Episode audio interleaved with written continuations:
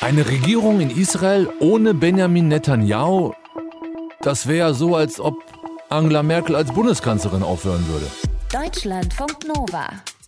Kurz und heute mit Till Hase. Es gibt Big News aus Israel. Da hat es in den letzten zwei Jahren vier Wahlen gegeben, das letzte Mal im März. Und immer wieder gab es keine Mehrheit für eine neue Regierung. Und der Ministerpräsident Benjamin Netanyahu konnte im Amt bleiben. Bald könnte sich das aber vielleicht ändern. Andi Schmidt aus den Deutschlandfunk Nova Nachrichten.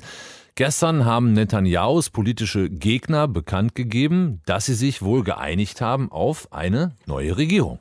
Ja, und das wäre schon eine kleine Sensation, wenn das wirklich so kommt, denn das würde heißen, dass Netanyahu nach zwölf Jahren sein Amt des Regierungschefs verliert und Israel einen neuen Regierungschef bekommt.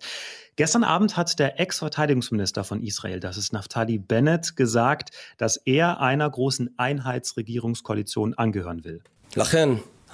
Daher gebe ich bekannt, dass ich all meine Kraft für die Bildung einer Einheitsregierung zusammen mit meinem Freund Yair Lapid einsetzen werde, damit wir den Staat gemeinsam aus dieser Endlosschleife befreien und Israel wieder auf den richtigen Weg bringen können.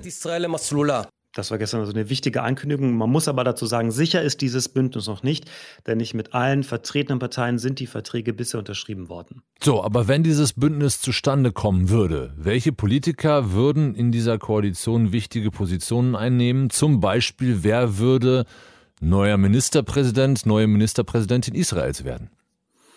Ja, also dieses Amt soll erstmal der Hardliner, den wir gerade gehört haben, Bennett übernehmen von der Jamina-Partei, auch Siedlerpartei genannt. Und Bennett soll das Amt dann erstmal für zwei Jahre bekommen. Dann soll es einen Wechsel an der Spitze geben und dann soll der aktuelle Oppositionsführer Jalapid übernehmen, der diese ganzen Verhandlungen in den letzten Wochen auch geführt hat.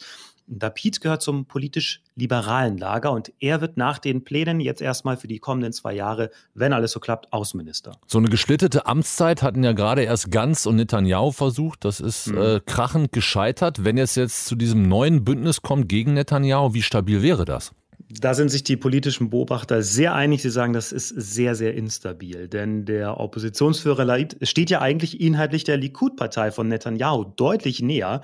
Und dann sind sehr, sehr viele Lager an diesem Bündnis beteiligt, wirklich vom rechten politischen Spektrum bis zum linken politischen Spektrum. Also es gibt bis zu acht Parteichefs, die in Zukunft eine einheitliche Linie finden müssten. Und sie eint eigentlich nur, dass sie Netanyahu nicht mehr an der Spitze wollen. Der Rest ist sehr, sehr instabil und es wäre vor allem auch eine Minderheitsregierung, die auch immer wieder auf Stimmen von arabischen Abgeordneten angewiesen wäre.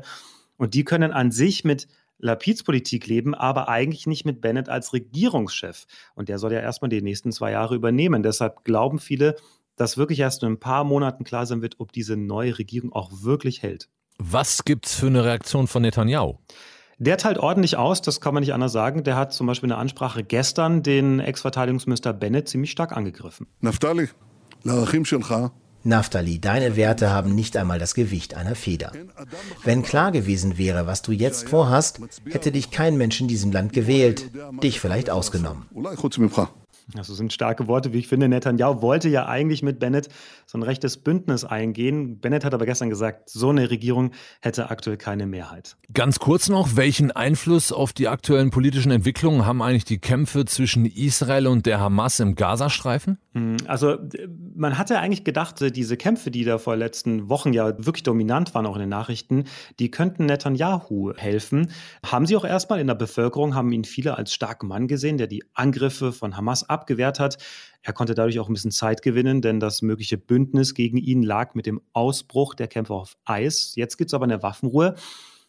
Also die kommenden Tage werden nochmal wirklich spannend. Bis übermorgen muss das neue Bündnis stehen, damit das auch zustande kommen kann, denn dann läuft eine Frist dafür ab.